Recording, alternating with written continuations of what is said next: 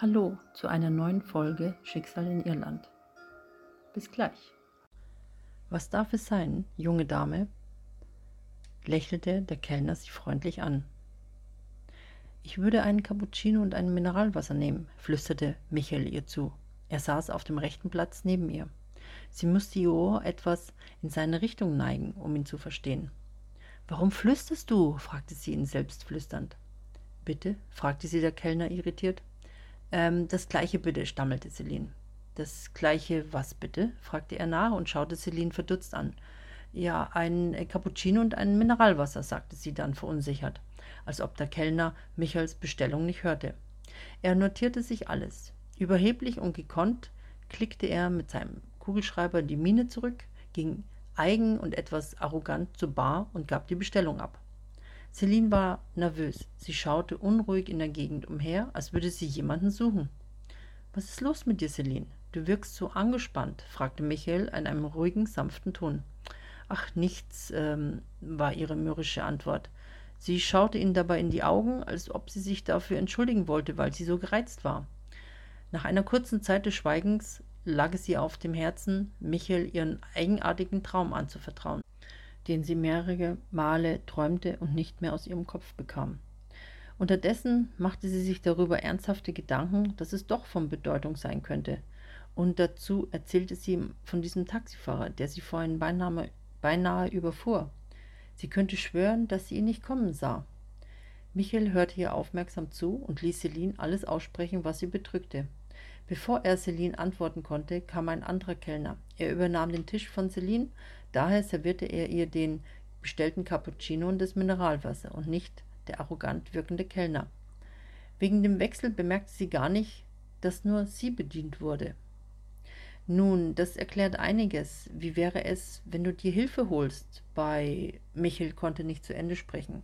Celine fiel ihm schlagartig ins Wort, so dass Michael überrascht von Celines Reaktion ängstlich zusammenfuhr. Du glaubst, ich spinne. Du denkst, ich brauche einen Psychiater. Sie war nun mehr als gereizt, fast schon überreizt. Ziemlich wütend auf Michael ließ sie nicht locker. Warum sollte ich es mir einbilden? fuhr sie ihn weiter an. Nicht nur die Leute ringsum, die ebenfalls draußen im Café saßen, drehten irritiert die Köpfe zu ihr an den Tisch sondern ebenso Passanten, die an dem Café vorbeigingen, blickten sie entsetzt an.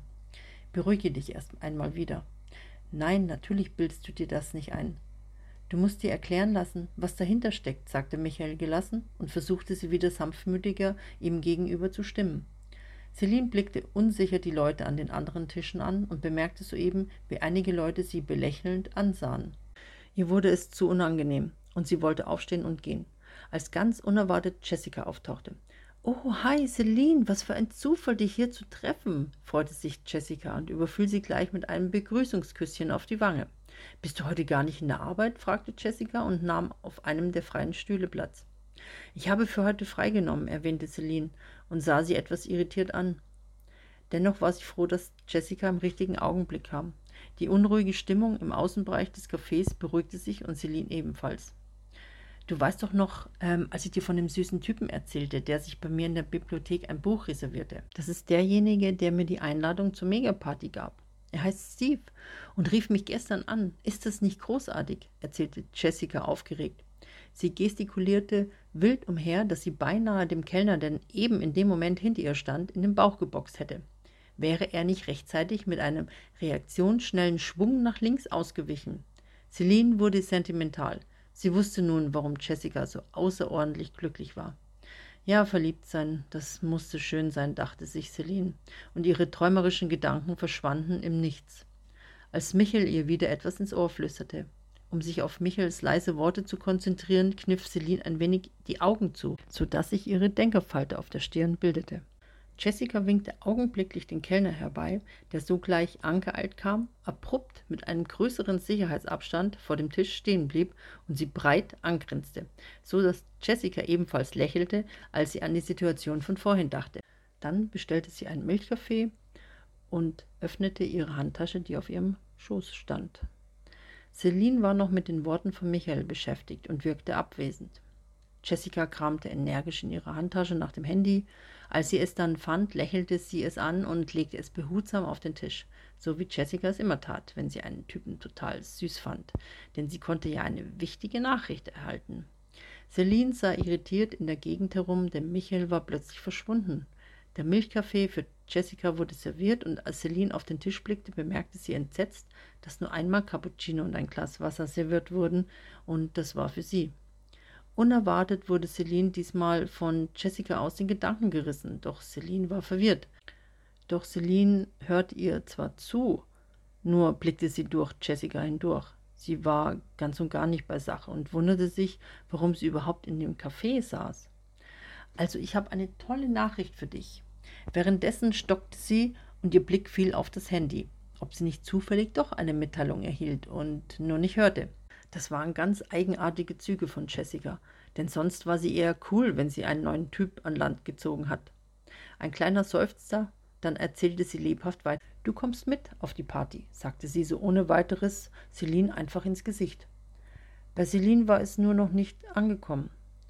Steve schrieb mir heute Morgen überraschend eine SMS, dass ich noch Freunde mitbringen kann, denn es werden ohnehin ziemlich viele Leute werden. Das ist doch super, oder? Jessicas Freude war nicht zu übersehen. Sie strahlte bis über beide Ohren. Sie war so aufgeregt, dass sie beinahe ausflippte und nippte zufrieden, dennoch aufgeregt an ihrem Milchkaffee. Celine konnte sich noch nicht ganz so freuen, da sie mit ihren Gedanken bei Michael war. Bestimmt ging er, weil ihm kein Cappuccino serviert wurde, dachte Celine entsetzt. Sie blickte nach innen ins Café. Oder er war nur auf die Toilette? Währenddessen sprach Jessica weiter von der Party, kramte dazu immer in ihrer Handtasche, ohne Celine anzusehen. Sie legte nun ihre kleine Schminktasche, ihre Hausschlüssel und ein Päckchen Taschentücher auf den Tisch. Doch das, was Jessica suchte, fand sie offenbar immer noch nicht. Was hast du nochmal gesagt? reagierte Celine, die irgendwie doch mitbekam, dass Jessica etwas sagte. Was? Du hast mir gar nicht zugehört? fragte Jessica fassungslos. Sag mal, wo bist du denn schon wieder mit deinen Gedanken? Das ist ja nicht mehr auszuhalten mit dir. Sie blickte Celine kurz enttäuscht an und war dann gleich wieder mit der Suche in ihrer Handtasche beschäftigt. Celine war nur so irritiert, dass sie ganz vergaß, daran zu denken, wo Michael sein könnte. Auf gar keinen Fall wollte sie Jessica verärgern und starrte sie mit reumütigen Augen an. Celine, aufwachen, ich bin nicht böse. Ich nehme dich mit auf die Megaparty. Weißt du, was das bedeutet? betonte Jessica. Unerklärlicherweise war Celine augenblicklich mit allen Sinnen anwesend, und sie begann sich so sehr zu freuen, dass ihre Augen strahlten. Oh, wirklich? Vielen Dank, Jessica. Und entschuldige, dass ich nicht sofort reagierte, sagte Celine in einem seligen Ton und fiel Jessica euphorisch um den Hals. Sie drückte sie so sehr, dass Jessica sogar erschrak und sich über Celines abrupten Umschwung ihres Verhaltens wunderte. Für sie war das schon sehr ungewöhnlich. Du kannst dich bei Steve bedanken. Er machte seltsamerweise den Vorschlag, sagte Jessica, und beide lösten sich aus der Umarmung. Jessica blickte kurz auf ihr Handy, steckte es dann in ihre Handtasche und stand auf. Entschuldige, Celine, ich bin gleich wieder da, sagte sie zu Celine, schwankte ihre Handtasche elegant um die Schulter, drückte sie fest an ihren Körper und ging auf die Toilette. Celine sah ihr nach und als Jessica hinter der dicken Wand verschwand, runzelte Celine die Stirn. Ihr kamen erneut die Gedanken in den Kopf. Warum saß sie hier im Café? Sie grübelte, bis ihr der Kopf rauchte und dachte, da war doch noch was. Einen kurzen Moment später kam Jessica von der Toilette zurück und sah schon von weitem, dass Celine bereits wieder in Gedanken versunken war. Also, Liebes, was in Gottes Namen ist mit dir los? sagte sie und setzte sich auf ihren Platz. Seitdem du hier in Dublin bist, benimmst du dich sehr eigenartig. Willst du mir davon erzählen, was in dir vorgeht? fragte Jessica entgegenkommend. Mittlerweile machte sie sich Sorgen um Celine. Diese Sprunghaftigkeit von Freude zu Traurigkeit schien in Jessicas Augen nicht mehr normal. Celine sah nun planlos in der Gegend umher, konnte im Moment nichts dazu sagen. Irgendwie ging das Leben an ihr vorüber und sie sah nur noch teilnahmslos zu. Sie überlegte, nun wusste sie nicht, wie sie es Jessica am besten sagen sollte, was sie so bedrückte.